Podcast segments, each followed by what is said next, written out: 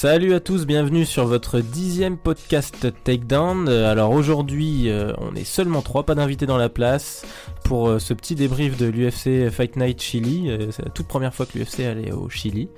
Bon, il n'y a pas eu énormément de grosses grosses perfs, mais il y aura quand même quelques trucs à dire. Et on va surtout passer du temps sur quelques news et notamment quelques débats, entre autres sur les difficultés à faire le poids de certains combattants et aussi la différence entre les coins de MMA et euh, de boxe. Donc euh, aujourd'hui avec moi, Étienne Darro, toujours Bonjour. là, toujours Bonjour. présent.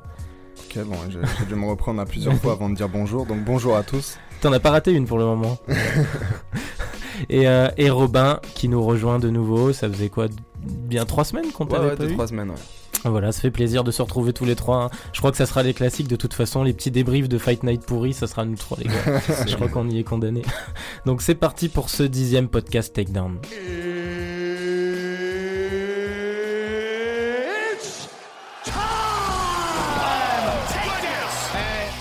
Motherfuckers. Et on commence tout de suite par le débrief du main event euh, entre Kamaru Usman et Damian Maya. Donc euh, au départ, c'est Usman devait affronter Ponzini Bio.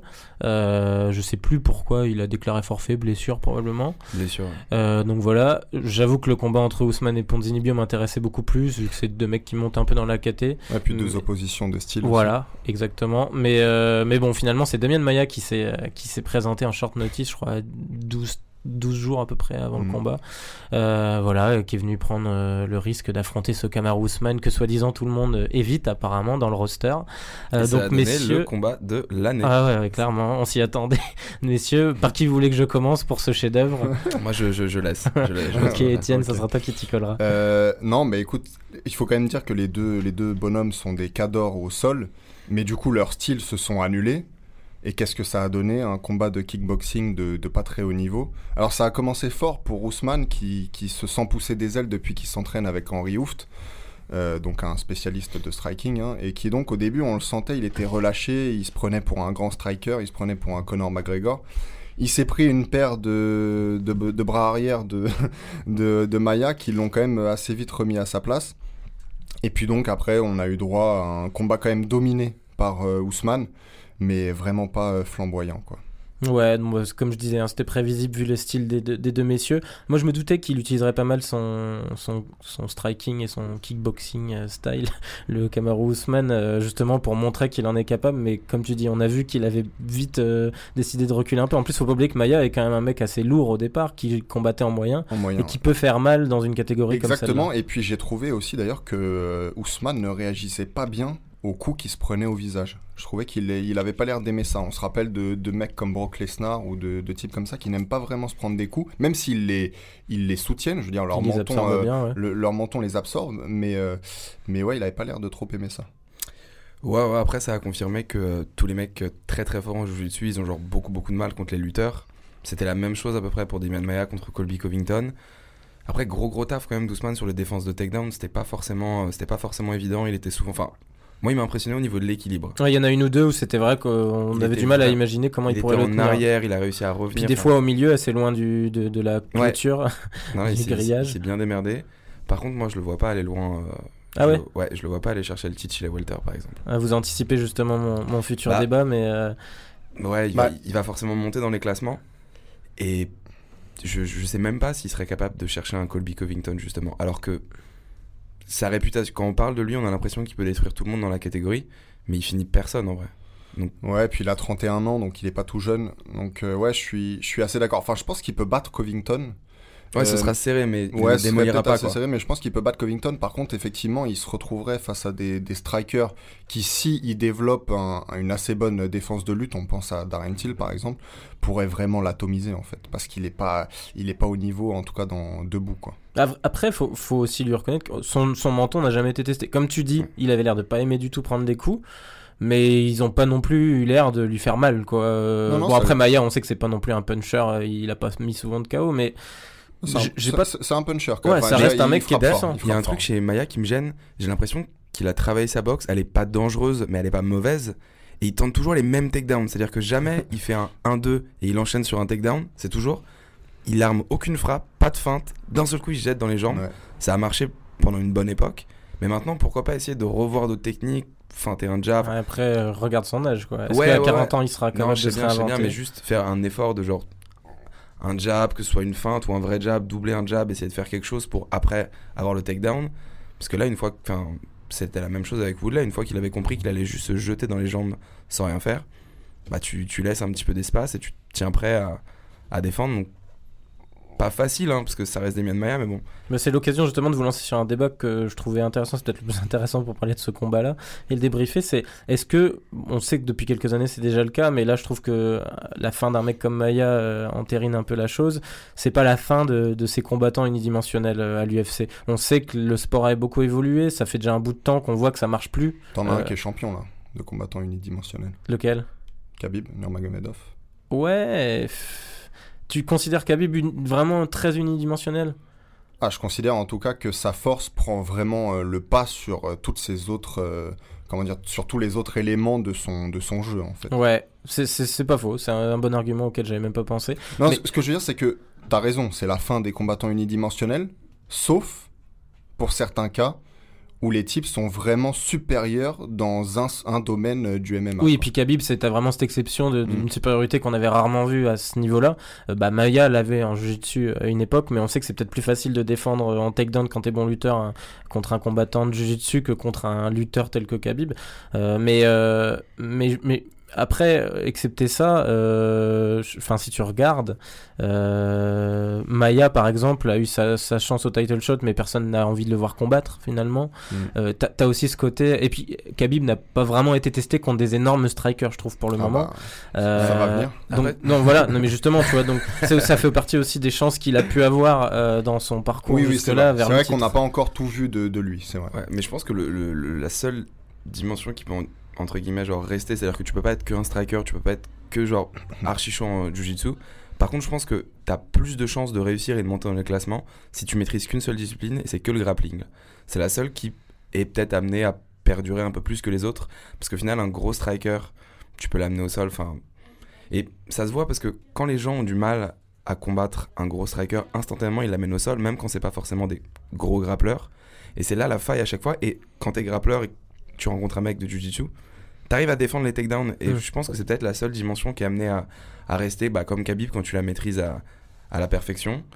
Mais ouais, c'est sûr que maintenant, pour, euh, pour essayer de faire quelque chose, faut quand même être chaud dans tous les, euh, tous les domaines du, du game. Quoi. Après, c'est comme aussi, on, on- on en parlait dans les, dans les précédentes émissions, mais chez les lourds, c'est sûr que tu as besoin d'être moins complet que chez les plus légers, où évidemment le, le- le jeu de chaque combattant est justement plus, plus, plus étoffé. Quoi. Ouais, justement, on va en parler après. euh, on va d'abord parler de, de- du co-main event de la soirée, mais de, de, ces catégories plus lourdes où tu peux vite monter euh, euh, avec un certain Dominique Reyes. mais, mais ouais, en tout cas, pour, pour clore ce débat-là, moi, je pense que c'est la fin de ces combattants unidimensionnels et que des mecs comme Khabib sont les dernières exceptions qui confirment la règle finalement. Euh, mais seul l'avenir nous, nous, le dira.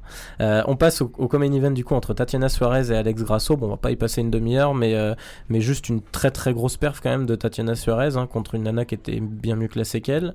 Elle est assez jeune, elle a toujours pas perdu un combat. Qu'est-ce que vous en avez pensé, messieurs, de ce combat? Tatiana Suarez, quand même, ce que, ce que je tenais à dire, c'est qu'elle a été deux fois médaille d'argent au, championnat du monde de, donc, de lutte.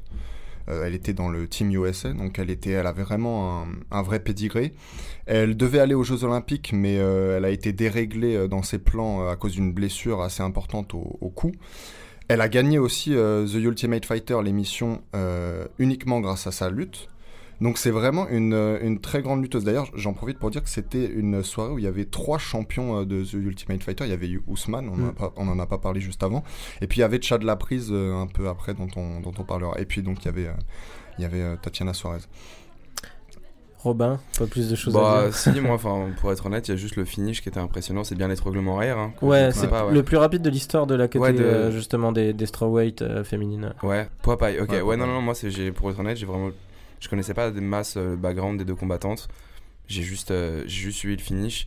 Moi, j'avoue que c'est cette carte, elle m'a pas passionné, hein, pour être Non, honnête. bah, elle n'était pas, hein, mais il faut bien la débriefer. Hein, c'est- Ce que, ce j'ai oublié de dire aussi, c'est que Suarez, une fois que ça va au sol, on voit que, encore une fois, tu vois, là, elle est supérieure euh, à ses. Enfin, elle est assez supérieure à ses adversaires, quoi. Ouais, ouais, impressionnante. Et puis, euh, ouais, comme je disais, invaincu en 6 combats, ouais, 27 ans. Euh, je pense qu'elle a une énorme marge de progression. Moi, j'ai hâte de voir contre qui ils vont l'aligner quand même pour le prochain combat. Mm. Parce que finalement, c'est la catégorie qui m'intéresse le plus, moi, euh, féminine actuellement. Ouais, je suis d'accord. Donc euh, voilà, donc affaire à suivre sur Tatiana Suarez et qui met un petit coup d'arrêt à Alexa Grasso. Et alors pour l'anecdote, Alexa Grasso, donc il y avait une certaine hype euh, en UFC, elle ressemble comme deux gouttes d'eau à une fille que je connais, donc euh, salut Déborah si tu veux. on enverra l'émission à Déborah. On passe du coup au combattant dont je vous parlais un peu plus tôt, Dominique Reyes qui a, qui a signé une très grosse victoire contre Jared Cannonier. Donc deux anciens joueurs, enfin joueurs de foot US, je crois que Cannonier aussi en était un, non? C'est possible, mais Je sais que Reyes, a la meilleure cas, carrière, ouais. enfin si on peut appeler ça une carrière. Donc Mais- Reyes, ouais, on rappelle rapidement, mais qui, avait en fait euh, été perçu pour, il y avait trois je crois trois franchises qui s'intéressaient à lui euh, à la draft combine il y a Ouais. quelques années, je pense 2011, Alors, ça- 2012. C'est un peu compliqué, je vais pas rentrer dans les détails, mais en gros, il était euh, dans une université de deuxième division, peut-être même de troisième, je sais plus si c'est. Mais en tout cas, il, il était pas dans la- defensive back. euh, Ouais, ouais, il était euh, DB, donc c'est-à-dire euh, il protégeait contre la passe en gros. Et, euh, et euh, comment dire, euh, ouais, il a fait en fait le combine, donc qui est en gros le l'événement où euh, les, les, athlètes universitaires peuvent se tester devant les scouts NFL. Euh, donc il a été invité, donc ce qui est déjà pas mal. Euh, et après il avait, il avait pas été drafté en fait. Non, non, Donc il ça. a fait des tests avec certaines équipes, mais il a jamais été pris. Donc on peut pas parler vraiment de carrière en football américain. Malgré tout, il avait un assez bon niveau, ce qui fait de lui un plutôt bon athlète. Et on l'a vu euh, dans la catégorie, il a plutôt les bonnes proportions aussi des lourds légers. quoi. Ouais, ouais, impressionnant physiquement. T'en as pensé quoi de sa performance, Robin? Bah, le, le finish est cool. Il est toujours invaincu. Donc, le, le combat était pas mal. Après, c'est Cannonier qui s'est fait prendre en compte par un uppercut. Et puis après, c'était un peu le début de la fin. Mais ouais, le, dernier uppercut, celui qui couche, était assez, assez, assez, assez beau. C'est vrai que niveau proportion, il est grand. il- il- Ah, la différence de gabarit, elle était impressionnante. Hein. Ouais, bon, on a l'habitude de voir Canonier beaucoup plus petit, mais pff, là, le Reyes, en plus d'être grand, je le trouve carré, quoi. hein. Mm. Il est, il est Ah non, il a les euh, proportions D'ailleurs, il- parfaites. mais- D'ailleurs, il est grand pour un DB. Ouais. En, en football américain, ils sont pas aussi grands normalement. Mais... Mais ouais, franchement, impressionnant. Et d'ailleurs, ouais, comme tu le disais, il a pris le dessus physiquement, on a senti. Mais du, du coup, un mec comme ça, moi, je, je sais pas contre qui je veux le voir, mais je veux, je veux commencer à le voir contre un bon top 10 pour voir ce que ça peut, euh, ce que ça peut donner. Parce que les lourds légers, ce qu'il maintenait un peu la catégorie en vie, c'était genre les grandes performances de Jones et ses grandes séries de victoires. Cormier commence à faire un peu la même chose, mais malheureusement, trop. Enfin, Les que ça va être fini. Cormier, surtout, très bientôt. ouais, ça va bientôt être fini. Puis les gens ont longtemps vu comme genre l'ennemi Jones, du coup, genre, on pas cherché vraiment à voir ses perfs et les trucs qu'il faisait de façon incroyable, mais plus euh, chercher à le détester bêtement. Et les lourds légers, derrière, quand Cormier va partir, il n'y a pas grand monde pour prendre la relève. Rumble, il est parti, c'était genre peut-être le plus spectaculaire. T'as Ozdemir, mais Ozdemir, pour être vraiment légitime en tant que champion, il faudra qu'il fasse oublier qu'il se fait rouler dessus par Cormier.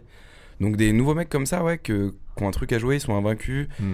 Ça, ça peut vraiment être intéressant. Puis c'est ouais, c'est ce que je disais tout à l'heure. euh, c'est vraiment une catégorie où on sent que si t'as des, des comment dire un aspect physique euh, et des, des propensions physiques euh, assez hors normes et, et un game plan plutôt prudent, euh, tu peux vite monter. Je pense. On l'avait vu avec Volcan justement. euh, Alors malgré tout, il y a quand même un truc qui me dérange chez Reyes, c'est que j'aime bien voir, euh, en tout cas j'observe souvent que chez les meilleurs prospects, donc en MMA, mais c'est valable dans tous les, les sports de combat, ils prennent en fait, dans leur montée jusqu'au top 10, ils prennent souvent le contrôle de l'octogone.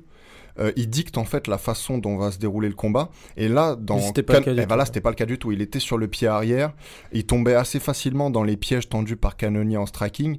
Donc euh, euh, voilà, je suis pas encore convaincu par Reyes, même s'il a les qualités athlétiques et physiques pour, pour briller. Donc voilà, comme, euh, comme Tatiana Suarez à suivre Dominique Reyes, pareil, il a, je crois qu'il a 28 ans, il a 9 combats, 9 victoires, dont les 3 premiers combats à l'UFC, ça fait 3 finishes au premier Mm. round.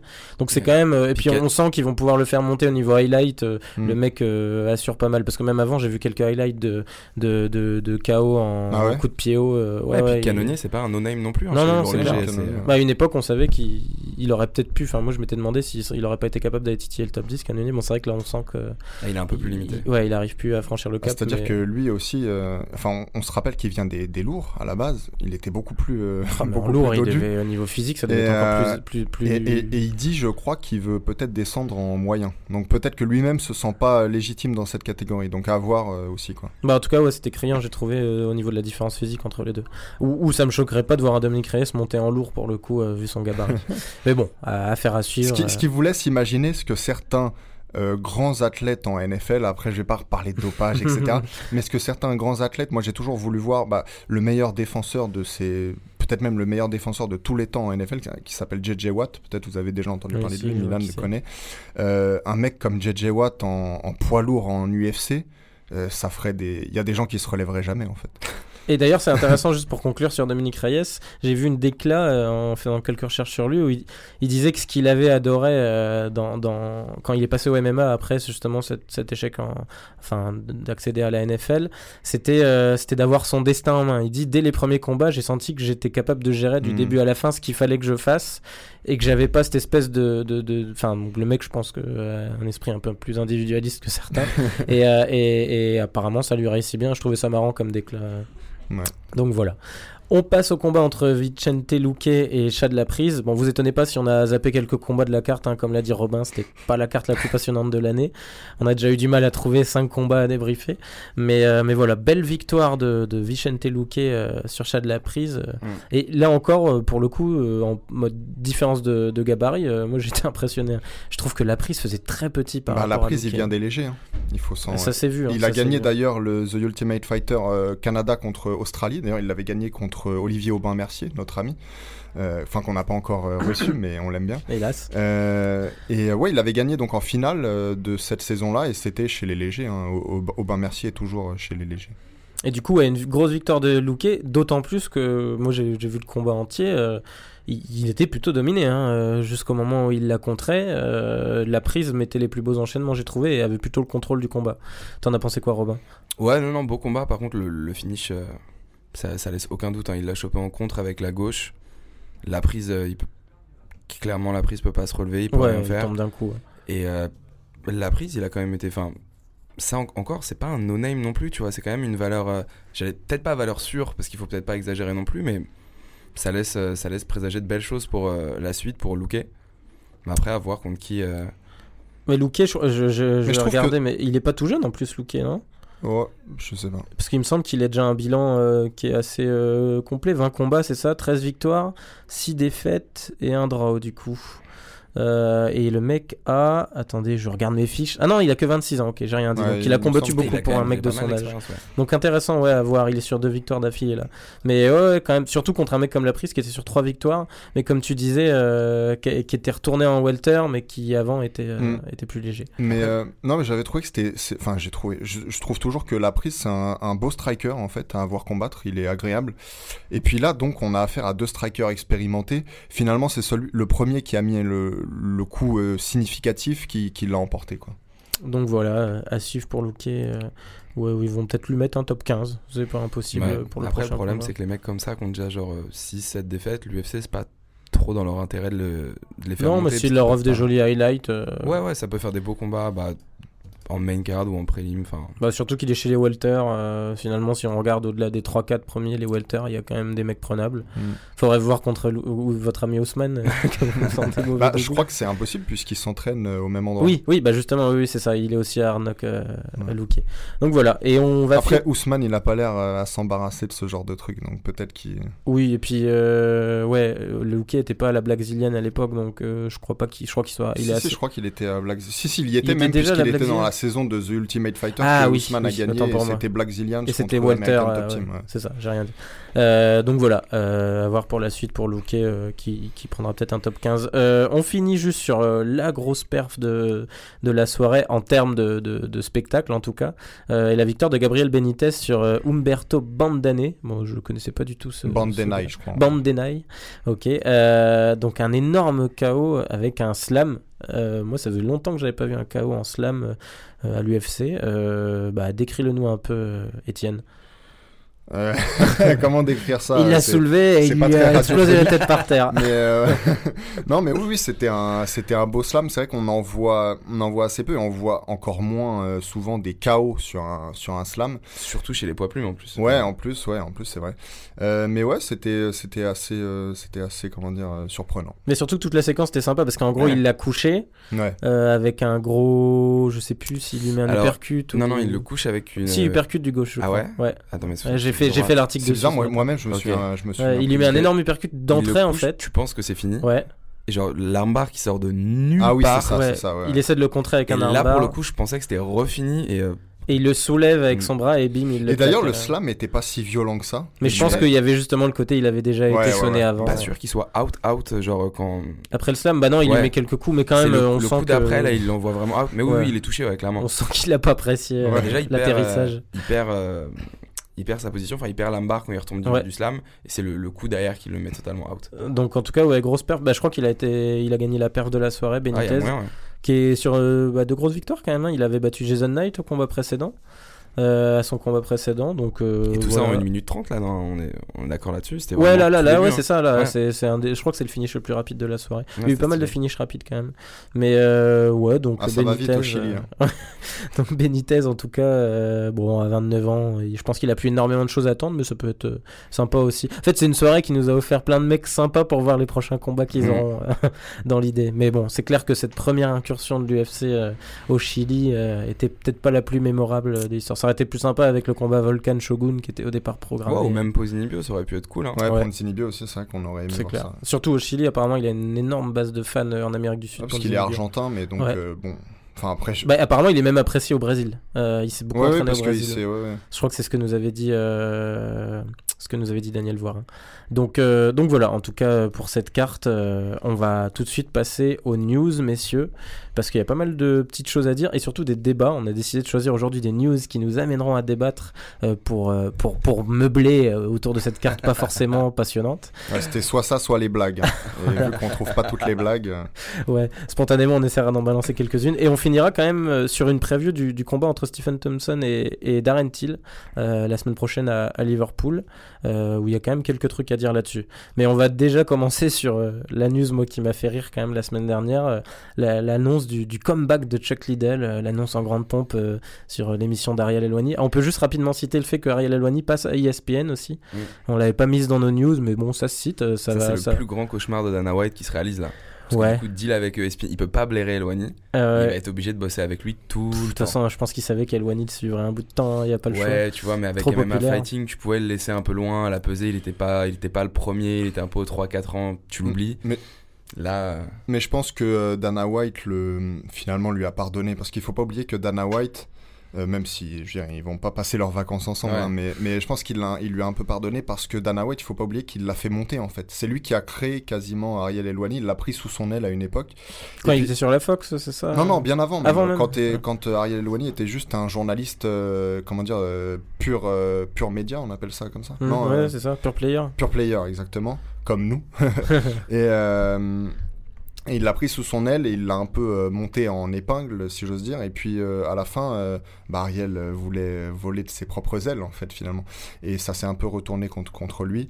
Mais je trouve ça bien, en fait, que qu'avec le nouveau deal avec ESPN de l'UFC, Ariel Elwani fasse ses, ses valises vers ESPN parce que bah, c'est tout simplement le meilleur journaliste de, de MMA qu'il y ait. Il va animer une émission hein, avec, euh, avec Shael Sonnen, Ouais. ça, ça pourrait être intéressant à suivre. Et il aura toujours son podcast apparemment, euh, Alors, ça, heureusement, Ouais. rassurez-vous. À voir aussi s'il aura la même euh, liberté de- d'expression euh, qu'il avait sur, Sur euh, MMA, ouais. Fighting. C'est vrai que sur MMA Fighting, il pouvait faire ce qu'il Mm. voulait. Ouais.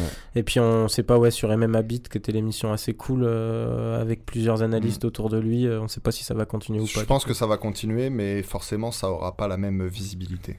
Donc voilà pour cette petite news rapide, mais qui était à travers la news de Chuck Liddell. Mais messieurs, du coup, je vais vous faire réagir là sur le retour de Chuck Liddell, qui a dit à Ariel Elwani qu'il voulait revenir et euh, pourquoi pas affronter John Jones.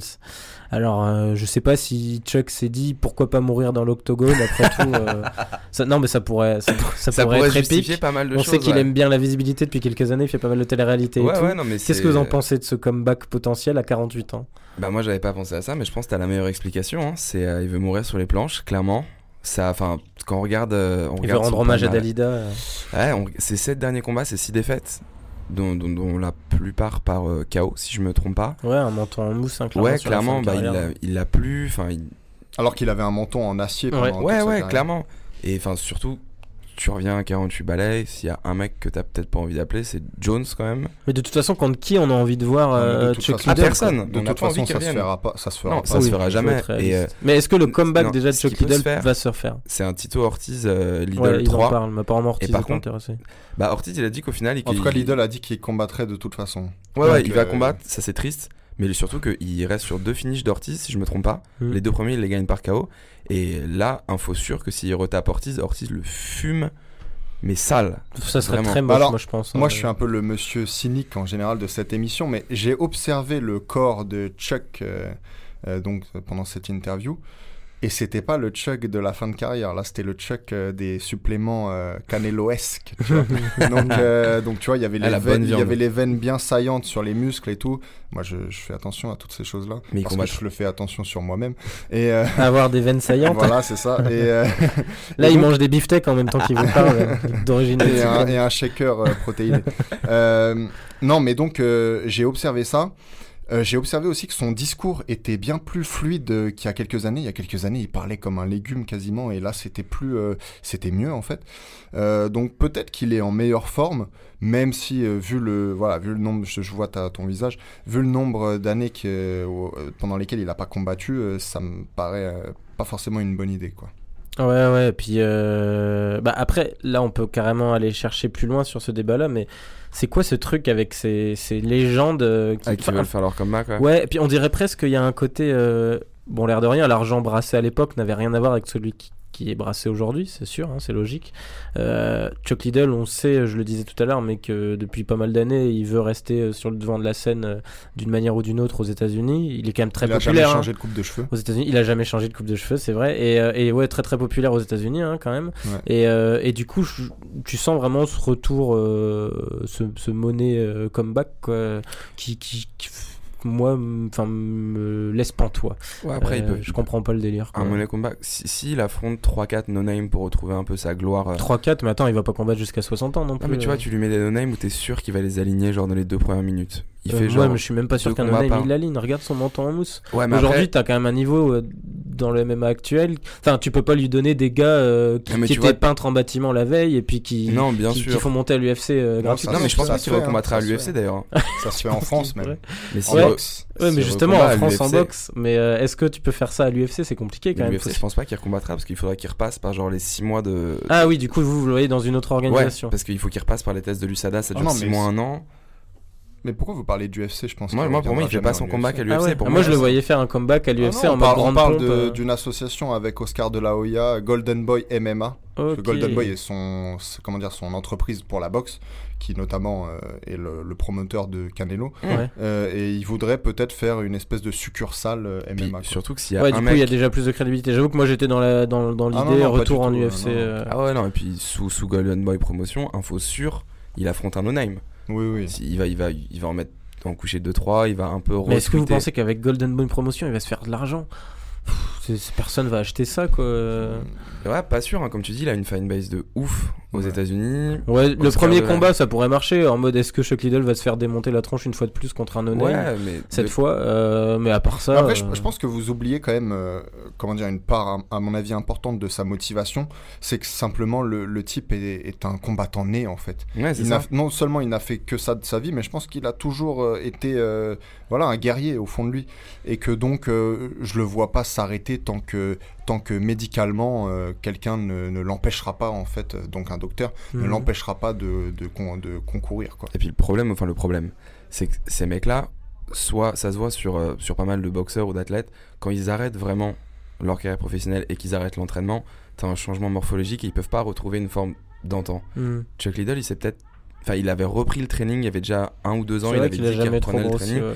Il a jamais vraiment arrêté. Après, même si tu regardes les catégories, euh, Chuck Liddell, c'est les light heavyweight de l'époque, quoi. Ouais. Genre aujourd'hui, tu peux pas le mettre en light heavyweight, il va se faire démanteler. euh. Est-ce qu'il serait capable Non, en même temps de faire le comme le dit Robin, ce sera un- en fait ce sera un cave, un type qui sort de- du- d'un taxi et, et ils le, et ils le mettront euh, face à Chuck Liddell. Et À mon avis, ce sera pas la promotion en grande pompe. hein. Tu sais, ça se déroulera dans un espèce de hall euh, de casino là. Ouais, ce sera Et- les vieux de la vieille et, et les voilà, fans hardcore et, qui euh, vont acheter ça. Ouais, voilà. Et puis ça du coup, c'est encore plus triste que ce que j'imaginais Oui, mais de ça prendre un KO en UFC. Non mais ça. Ah non, sérieusement. Non mais je pense pas que Lidl fasse ça ouais. pour gagner des millions. hein. Sa bourse, elle Non, va ça lui être manque. de, de quelques dizaines de milliers de dollars et je pense Ouais, que ça lui ira. euh, ça lui manque, il a Le envie de combattre. et- Ok, non mais ça se défend, ça se défend. Donc voilà pour ce comeback, euh, on suivra cette news-là. Est-ce que ça va donner suite à quelque chose? On suivra pas de trop près non plus. Ouais, ouais. On Ouais, la, au courant. on la citera en tout cas.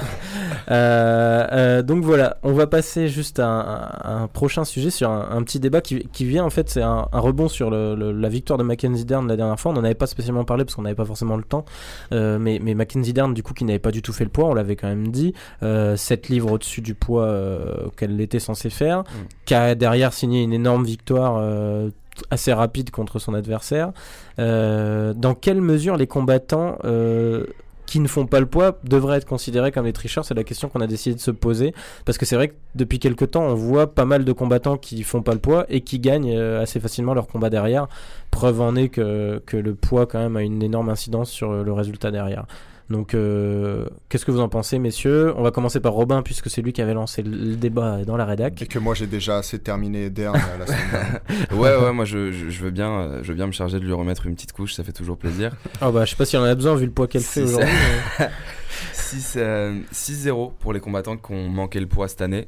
Les victoires les, qui sont enfin, peut-être les plus impressionnantes, c'est euh, Romero avec le finish de Rockhold et du coup Mackenzie Dern avec son finish euh, assez convaincant au premier round. C'est qui les autres, vu que tu as décidé de sortir les stats Je vais voir si tu les as tous Mm, listés. Non, j'ai dit deux et c'est bien assez suffisant. Euh, ouais, non, mais par contre, les stats sont pas significatifs sur les années d'avant. J'ai pas les noms, mais j'ai les chiffres. c'est euh, L'année dernière, c'est 11 victoires pour 10 défaites. Et euh, en 2016, c'est 10 victoires pour 10 défaites, donc c'est pas significatif. Mais quand on parle de peser manqué, on parle de 500 grammes, 600 grammes, 700 maximum. Pas, euh, pas Bouboule qui est arrivé dans l'octogone Ouais, à genre c'était 3 3 kg kg 5, hein, 3 kg 5, Et ça va. Le poids d'un bébé, quoi, tranquille. Ouais, et là, on peut commencer à se demander est-ce que c'est pas genre. La triche, c'est un bien grand mot, mais t'as un avantage de base. Et au final, déjà, c'est ce qui est sûr, c'est que si c'est pas de la triche, c'est un manque de professionnalisme. Et même par Ah bah ça, de toute façon, je pense qu'il n'y a pas débat Hmm. sur le fait que c'est un manque il n'y de a pas débat, c'est un manque de respect de ouf. Et le débat, c'est est-ce que l'autre, elle aurait vraiment dû accepter le combat? Parce que, Ah, je pense que du coup, elle a récupéré une partie du. ah ouais, et plus que les du- 20% de la prime de, de Mackenzie Dern, j'imagine. Mm. Ouais, d'habitude, c'est 20%. Je sais pas si ça a été révélé après, euh, Étienne, non, tu sais pas. Non, mais euh, j'écoutais Robin et tout a plus ou moins été dit. Je pense que en dessous de 2 kilos, on va dire que c'est un manque de professionnalisme. Et, et au-dessus, c'est vrai que ça peut vite faire euh, de la tricherie. Et euh, là, en tête, j'ai pas de- d'exemple encore plus flagrant que Dern contre euh, Cooper la, la semaine dernière. Moi, j'en ai un, mais c'est pas Ah, en Gabi Garcia c'est pas en UFC. Gabi Garcia qui avait fait quoi 15 livres au-dessus Euh, Qui s'était fait non, insulter non, par la mamie 15 euh, japonaise qu'elle 15 devait. kilos. hein.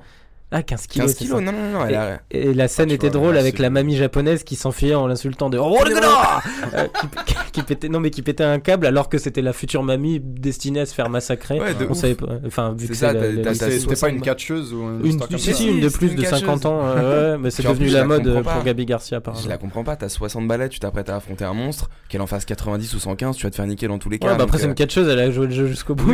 Non, mais c'était sympa. Mais Euh, bon, non, mais oui, non, en fait, euh, mais en fait, je cherchais un exemple avec un homme parce que je trouve que c'est quand même plus marquant, tu vois.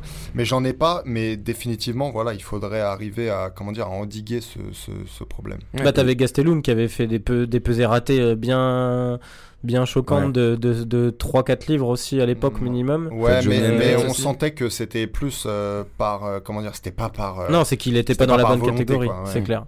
Ah oui, heureusement. Des mecs comme Hendrix aussi, tu les mets dans n'importe quelle Ah catégorie, ouais. ils peuvent te rater Alors point. là, c'est vraiment pas c'est contre sa volonté, c'est Ouais. à l'insu de son plein gré, puisque euh, Hendrix, il a du mal à. Je te rappelle qu'il avait un, un restaurant qui s'appelait Big Rig, tout simplement, Big Rig Steakhouse, et donc à mon avis, il aimait bien y manger. Ouais, assez la souvent, nourriture, et, il aime bien, euh, hein, c'est sûr. Et juste pour revenir sur Mackenzie Nerd, deux petites secondes, là où on peut parler de triche, c'est qu'on imagine que le matin, ça, elle a dû se peser vers quoi? Midi, 13h, la veille, quand elle a vu qu'elle en faisait 4 kills de trop, elle était pas dans le même mood que tous les autres qu'on continuait de cut à fond avec Non, genre mais des c'est ce que j'allais dire, ouais, dont, dont vous aviez pas parlé, c'est que il y a quand même un aspect important sur ce côté-là, c'est que du coup, il n'y a pas eu ce weight cut ultra violent. Euh, t'as les ra- t'as- des fois, t'as les pesées ratés à, à, à 500 grammes près, comme tu disais, Étienne, où là, euh, bah, le weight cut a peut-être même été plus violent que pour les autres parce C'est qu'ils n'ont pas du tout réussi à le faire. Exactement. Ça explique Quand- pourquoi il y avait beaucoup de défaites dans les années précédentes. Exactement.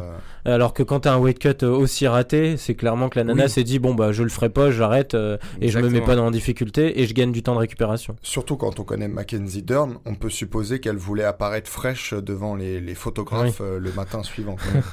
Donc euh, donc voilà, ouais. Je, pense Et- que ouais, pour Mackenzie, on Pour peut- revenir sur son accent brésilien, Ah. est-ce qu'on n'a pas remarqué une évolution comme si elle avait progressé son américain ou peut-être qu'elle revenait aux bases Bah, je pense Moins que justement, elle- elle a Elle entendu, fait le yo-yo comme avec le Ouais. poids. elle a entendu la logorée de l'époque de, de Oh, Étienne la qui. logorée. De, le- le- de- T'as de la chance Étienne- que les auditeurs savent pas ce que, ce que veut dire ce mot.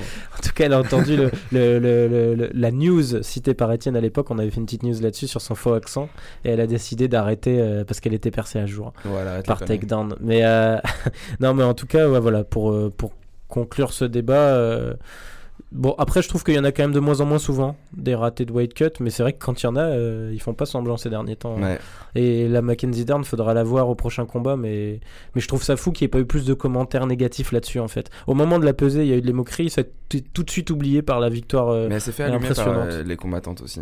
Ah bah j'espère bien. ouais, les combattantes que- de la catégorie l'ont allumé. Oui, euh, notamment parce qu'elle était après dans les rankings, euh, elle est Ouais. rentrée dans le Ouais, top en 15, plus, ça, c'est un euh, truc de ouf. De toute façon, on sent qu'ils veulent la faire monter. Donc... Ouais, Et même de la part de l'UFC, c'est vraiment. euh, Mais après, le truc, c'est que là où elle a raison, c'est que dans 6 mois, ce sera une victoire sur son palmarès et personne ne se souviendra que c'était une victoire Ouais, avec bien 3,5 kg de plus. Ce qui Bien compte dans l'organisation. Enfin, c'est marqué sur. Wikipédia quand même. ouais, à avant chaque fois. C'est marqué euh, que.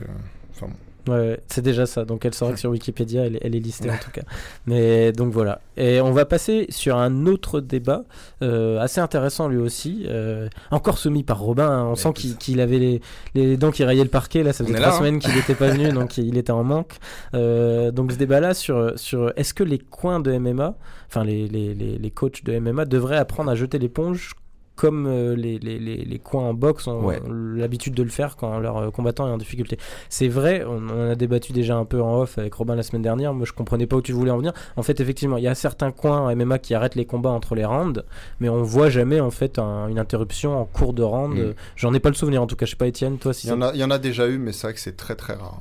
Bah, donc, euh, donc ouais, Je me rappelle Ouais. notamment que Nick Diaz avait arrêté euh, Nate euh, contre Oui. Josh Thompson. Oui, bien vu. Ouais.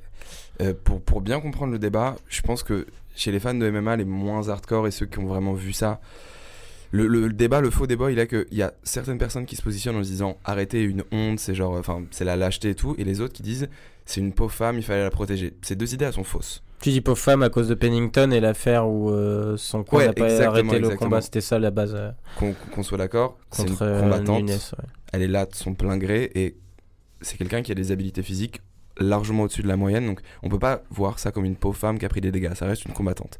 De l'autre côté, quand ta vie, c'est d'aller quasiment à main nue combattre des gens et les mettre KO dans un octogone, le concept de lâcheté, on oublie un petit peu aussi. Donc je pense que le vrai débat, il se positionne sur d'un côté l'argument de une carrière de MMA, ça dépend de ton intégrité physique.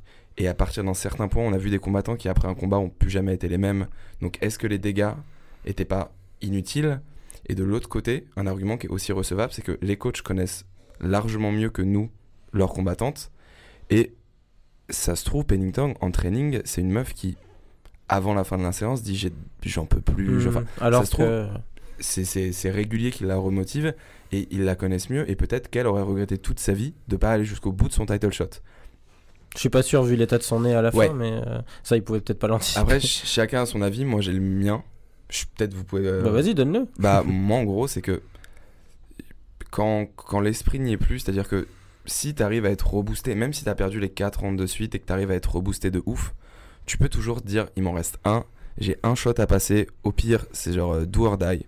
Soit je le passe, je gagne par KO, soit je me fais fumer ma mère sur le cinquième round. Si tu as cette mentalité-là, tu peux y retourner.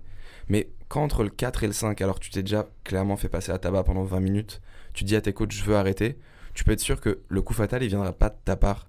Et je pense que c'est là où les coachs auraient dû se dire elle a pas elle a plus l'esprit même si ça lui fera peut-être un regret d'avoir abandonné je pense que le pire c'est les regrets je pense qu'elle avait pu et puis ça s'est vu hein, enfin le finish Mhm. il est- elle aurait pu éviter pas mal de dégâts est-ce que Pennington sera la même Bon, c'est peut-être trop. Enfin, sera plus la même justement sur ses prochaines sorties. c'est peut-être Ouais, trop elle, elle tôt a pas chargé son coin après coup d'ailleurs. Non, mais et euh, personne l'aurait fait. Elle l'a même euh, amendé. Ouais, Ouais.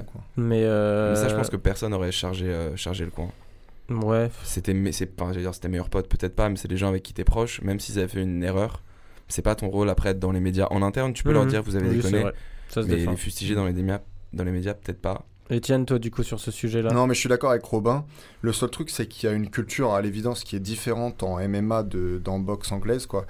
Et euh, il y a une dimension, de toute façon, ça fait partie de l'histoire du sport, il y a une dimension jusqu'au jusqu'au boutiste en MMA, qu'il n'y a pas forcément en boxe anglaise. En boxe anglaise, ils voient les, les combattants de MMA comme des barbares. Eux, c'est plutôt les, les artistes. Enfin, en Les tout cas, ils se considèrent plus comme des artistes. C'est le noble art. Euh, donc, c'est c'est différent. M- malgré tout, voilà, je suis, je suis exactement d'accord avec Robin. Quand quand tu vois que la fille, euh, comme Pennington, entre le 4 et le 5, elle était plus d'attaque en fait. Et quand t'es plus d'attaque, alors tu dois être sorti.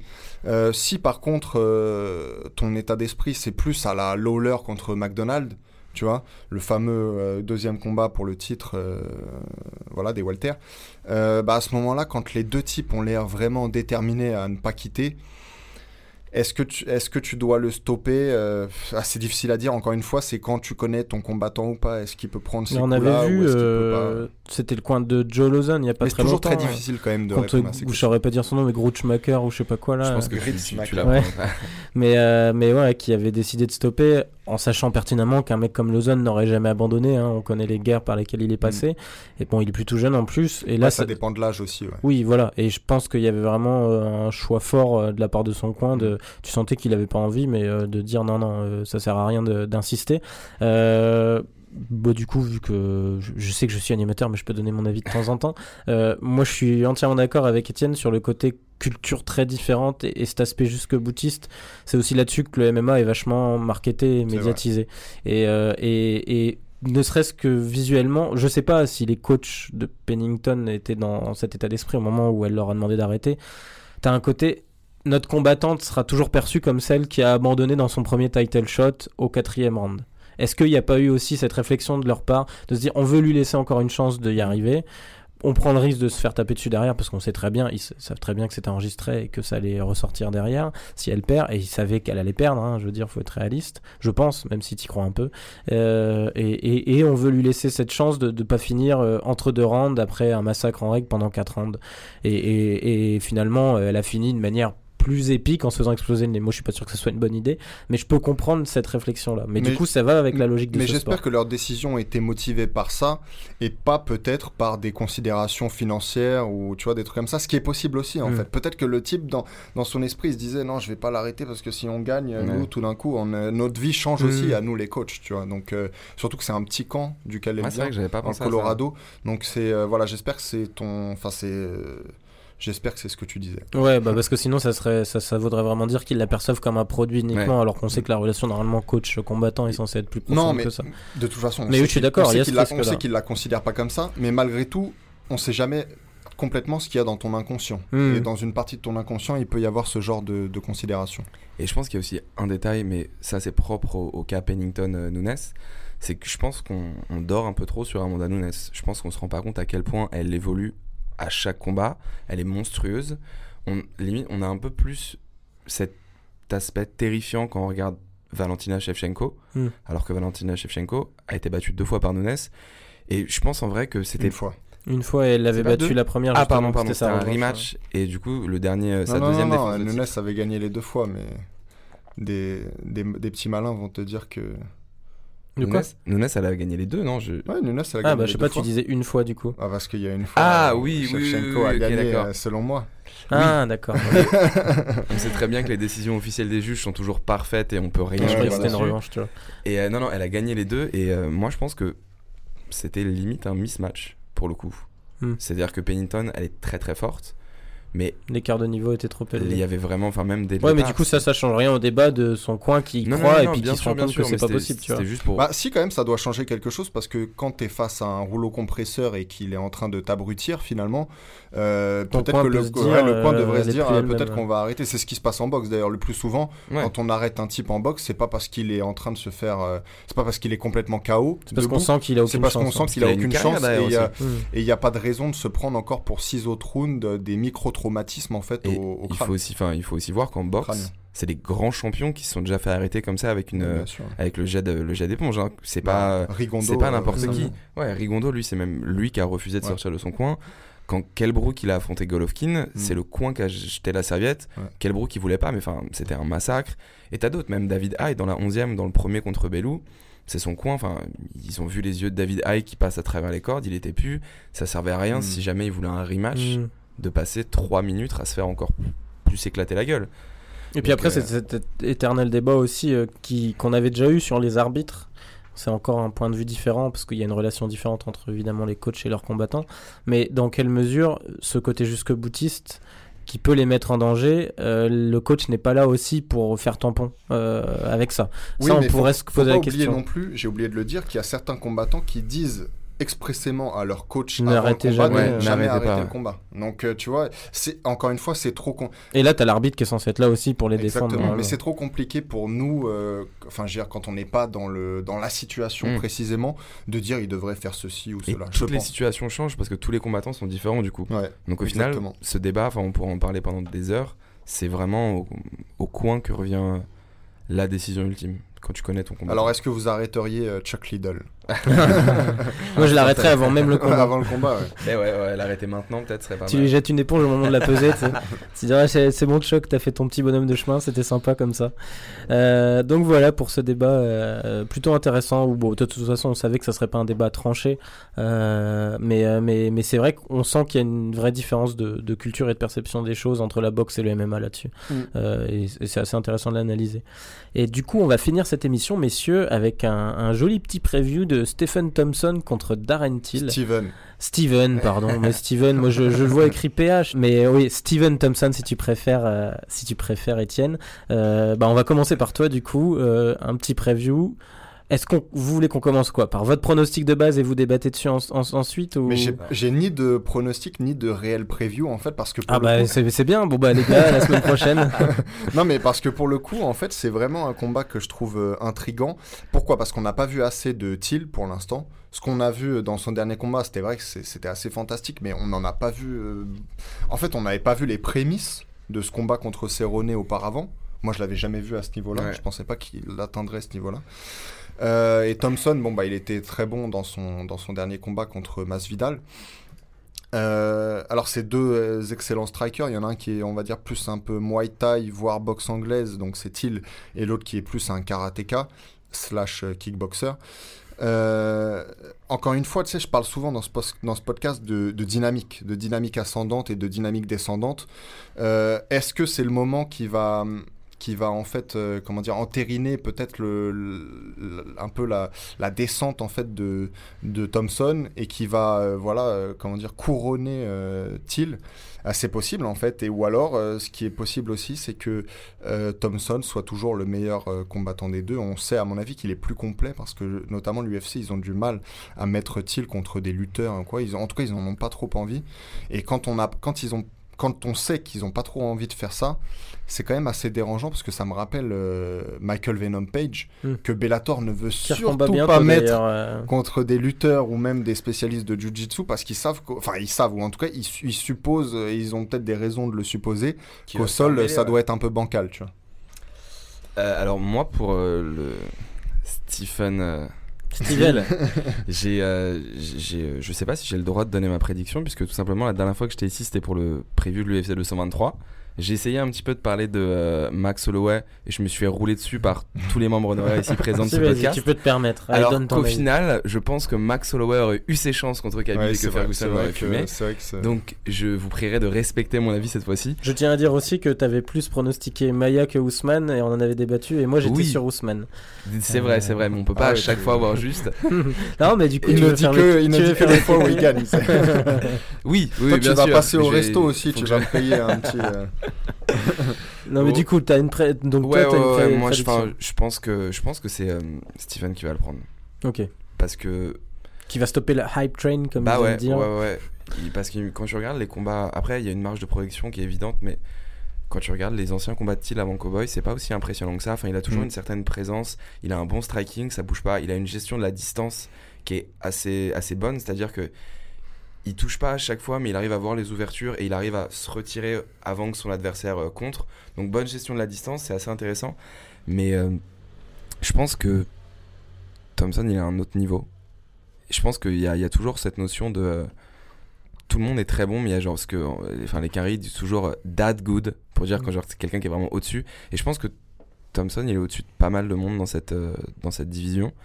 Je sais pas encore comment réagit Thiel au mal, donc je peux pas dire qu'il va se faire stopper ni rien. Mais pour moi, soit il se fait stopper, pas forcément dans les premiers rounds, mais genre n'importe quand pendant le combat, soit s'il est vraiment dur au mal, ça va être vraiment pas sens unique, mais facilement 4 rounds à 1 pour, euh, pour Thompson. Moi, c'est comme ça que je le verrai. Après, je. Après, on sait un élément aussi important. Thompson n'a jamais été mis KO. Euh, T'es pas loin. Dans toute sa carrière, oui, pas loin avec Plusieurs Woodley. Ouais. notamment, mais, euh, mais jamais été mis KO quand même. Euh, c'est vrai qu'il est, c'est intéressant parce qu'ils sont vraiment sur deux dynamiques, deux dynamiques différentes. Même si Thompson avait assez facilement battu Masvidal, c'était pas non plus une performance incroyable euh, lors de son dernier combat. Ouais, mais Donc, vu que Masvidal est quand même très bon techniquement debout, c'était quand même, je trouve, assez Oui, impressionnant. oui. Et puis notamment, je me souviens d'un, coup qu'il lui met en, Mm. en- vous, vous voyez là sa gauche qui Ouais, part. Mais il fait tout le temps, c'est ça spécial. euh, vraiment, KO beau, comme ça. en se décalant.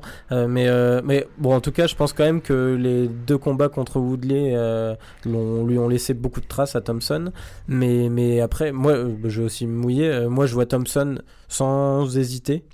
Parce que Je- j'aime beaucoup le combattant, mais je trouve, je trouve que c'était une énorme connerie de le mettre tout de suite contre un mec Ouais, comme Thompson. Clairement. Je comprends pas en fait euh, Mm. la logique de l'UFC d'un gars qui a, qui a une bonne gueule, qui a, qui a un- une manière de combattre intéressante, qui progresse beaucoup plus depuis ses derniers combats, je trouve. Euh, la progression, euh, notamment face à Cerrone, était quand même impressionnante. Moi, pour l'anecdote, je l'avais vu combattre à l'UFC Dublin contre Dalby à l'époque, Nicolas Dalby, Mm. qui Le Danois, je plus, ouais, euh, qui est ouais, danois, je crois, ouais. Ça Et en- ça avait fini en draw. Euh, c'est le seul combat qui n'a pas gagné euh, Thiel jusque-là. Euh, c'était le combat de la soirée et euh, c'était assez impressionnant. Dalby, qui est un combattant, euh, je crois, qui a disparu un peu, qui, Ouais, mais qui était pas mauvais. qui a eu fait une dépression, un truc comme Ah, ça. en fait, j'avais vu ça sur les réseaux sociaux, c'est pour ça aussi. Mais qui était vraiment pas mauvais et c'était un très beau combat. Mais, mais, enfin, je trouve que la marche est encore trop haute, quoi. Thompson, c'est, pff, on Bah, sait écoutez- que le gars, il se rate rarement, quoi. Pu- Puisque vous dites tous les deux euh, Thompson, je vais dire Thiel. Même si moi, je pense que c'est un peu 50-50, mais je vais dire euh, Thiel. Euh, Après, il y a le public, on n'a pas Ro- pris en Robin, compte le public. Robin avait raison de dire que, euh, que Thompson est sans doute meilleur techniquement. En fait, je pense pas. Tu vois, euh, Thiel, on le voit toujours faire les mêmes choses, hein, les, les 1-2, enfin, tu vois, les- toujours un peu les mêmes trucs. T'as raison de dire qu'il a une bonne gestion de la distance, une bonne gestion du timing aussi. Un peu comme les bons strikers. Et c'est ce qui me fait dire peut-être que il a monté la dernière marche, tu vois. Peut-être que son combat contre Cerrone, c'est la marche qui qu'on, euh, enfin, comment, comment dire, qu'on l'avait jamais vu en fait franchir, mais que depuis qu'il l'a franchi, ça y est, maintenant il est à un autre euh, niveau. C'est ce que le combat contre Cerrone pourrait laisser penser. Mais encore une fois, vu que c'était son seul combat aussi impressionnant, on va en être certain que euh, après son combat contre Thiel. Mais bon, je vais pronostiquer Thiel euh, comme ça. euh, bon, Ça te aura- laisse une chance de faire le malin. Voilà. Mais ce que tu disais, Milan, je pense que c'est, enfin, c'est ça qu'il faut retenir. Au final, moi, j'aurais bien aimé voir Thiel contre un mec comme Covington et de filer euh, le Dos Anjos à. Bah, comme vous Ah, disiez, hein, ils n'ont pas envie de le voir contre un lutteur, apparemment. Non, veut Ouais, ouais, Même mais si alors là, pour vois. le coup, Covington, il resterait pas longtemps debout, je pense. hein. Ah oui, non, ça c'est sûr. Mais c'est vrai que ça aurait peut-être été une, opposi- une opposition de style un peu plus intéressante. On aurait pu voir du coup qui de Covington ou Thiel est vraiment une valeur sûre pour la suite. Mm. Et en vrai, moi, j'aurais vraiment pas craché sur le Dos Anjos euh, Thompson. Mm. Ça, pour le coup, ça aurait été vraiment un beau match. Et là, Bah, je pense que ce qui a nuit à Thompson, c'est les deux combats Bah contre ouais, chiants comme Mais la pluie, où ils n'ont pas envie de lui redonner un title shot. veulent ensuite, plus hein, donner un title shot, mais à force de gagner, il va bien falloir lui refiler un moment. Mais d'ailleurs, tiens, ça me fait euh, pas réviser mon jugement, mais juste un truc, enfin je sais pas dans sa réflexion, est-ce que Thompson va pas aussi être dans, dans un côté, ok vous me donnez un mec moins bien classé, j'accepte de le prendre pour vous montrer que je suis pas du même niveau euh, et, et, et, et que j'ai le droit à mon nouveau title shot, c'est pas parce que j'ai raté deux fois contre Woodley que j'ai pas le droit à en avoir un nouveau. Ça peut être aussi Mais- une manière de se découvrir et de prendre des risques face à un gars comme. Ouais, ouais, ouais. Non, mais il peut Parce qu'on sait envoyer, que Thompson il calcule beaucoup. il peut envoyer les, les messages et les signaux qu'il veut. euh, ça le Ouais. fera pas combattre pour un titre pour autant. Et je pense vraiment que la ceinture intérimaire, elle a été faite aussi pour lui donner un autre barrage. Parce que peu importe qui gagne entre Colvin et Dos Anjos, c'est les prochains de- pour Woodley. Et ça force encore que même s'il met un. Parce que s'il met un énorme KO à Thiel au premier round, dans la première minute, tout le monde va dire bon bah vas-y, on, on lui renvoie un truc. Et bah avec ce- cette ceinture intérimaire, il peut absolument rien faire, à part attendre. Et qu'est-ce qu'il va peut-être avoir Ousmane après quelque Ouais, chose mais comme je- ça je- en vrai, je trouve ça normal, tu sais, parce que après avoir perdu deux fois, Ouais, bon, même si les, shots, les hein, deux combats, d'accord. tu vois, après avoir perdu deux fois, qui a vraiment Pas envie de perdu le une revoir fois et draw. Ouais. Ah oui, c'est vrai, c'est vrai. Ouais, égalité. Euh, et que certains pensent qu'il a gagné d'ailleurs, Le- c'est le- discutable. Le Ouais, rematch, mais- pour moi, il le gagnait jusqu'au cinquième round. où Ah oui, bah, il le gagne s'il prend pas ce knockdown à Ouais. la fin. Mais ouais. non, mais ce que je veux dire, c'est que, mais même le premier combat, il y a des Mm. gens qui le voyaient le gagner. Euh, non, ce que je veux dire, c'est, du coup, je sais plus ce que je voulais dire. Si que après avoir eu ces deux combats-là, c'est normal aussi. Oui, c'est normal. Les gens ont pas, euh, les gens plus que l'UFC, à mon avis, ont pas envie de le revoir de sitôt pour un titre. En tout cas, contre Woodley. Si Woodley vire de la, de, de l'image, en fait, peut-être que là, euh, on- Puis même avant ce combat contre Woodley, on se souvient du combat contre Rory qui avait été pareil euh, Mm. très ennuyeux où il avait Ah réussi ouais. à battre Rory euh, de manière très calculatrice, Ouais. mais ça avait fait chier tout le monde alors qu'on l'attendait avec beaucoup d'impatience ce Mm, combat-là. Donc, euh, donc moi pareil, ça me choque pas qu'il ait encore quelques étapes à repasser avant le titre. T'as quand même eu deux title shots d'affilée. C'est sûr, c'est sûr, c'est sûr. donc voilà. Mais je pense qu'il il y retournera. Ouais, mais en tout cas, enfin, force est de constater que c'est c'est aussi entre guillemets couillu de sa part d'avoir accepté un mec comme Thiel qui monte euh, en ayant, je pense, aucun doute sur l'écart de niveau qu'il estime avoir euh, avec Thiel. Quoi. Mm. Euh, c'est aussi pour ça que je- moi je le vois approcher le truc de manière très confiante. Après, Thiel est devant son public, ça peut aussi avoir son incidence. Ouais. On sait que le, le mec a l'air assez sûr de lui, donc euh, je pense que ça peut jouer Ouais, à la il est Connor déterminé, ouais. Ouais. Voilà. Donc voilà, on conclura là-dessus, messieurs. On est bien dans les temps, on a été, on a été bon hein, aujourd'hui. Merci à vous deux d'avoir participé à ces quelques débats. Je J'en profite pour préciser avant de conclure l'émission, euh, n'hésitez pas à nous poser des questions. On a vu déjà qu'il y a de plus en plus de commentaires euh, sur euh, iTunes notamment. En message privé, on reçoit des messages aussi sur la page Takedown Facebook.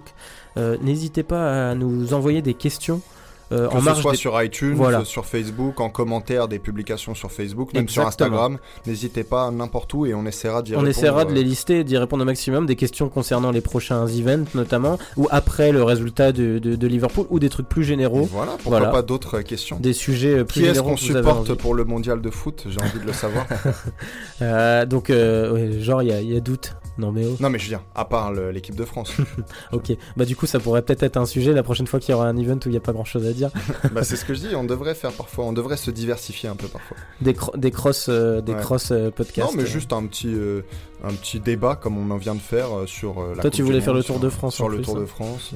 On verra. Euh, en tout cas, voilà, n'hésitez pas vraiment à nous poser des questions. En plus des commentaires très positifs que vous nous envoyez qui font très plaisir, euh, vraiment, euh, ça nous intéresserait de pouvoir directement vous répondre ou lancer certains sujets sur les news plus ouverts que, que vous nous avez suggérés.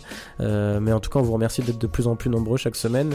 Et on se retrouve le lundi prochain pour le débrief de, de l'UFC Liverpool, où bah, on verra si, si Étienne, Robin ou moi avons eu raison. Euh, merci messieurs d'avoir été là. euh, et à la semaine prochaine. À la semaine prochaine. Salut. Hey, I'm not surprised, motherfuckers.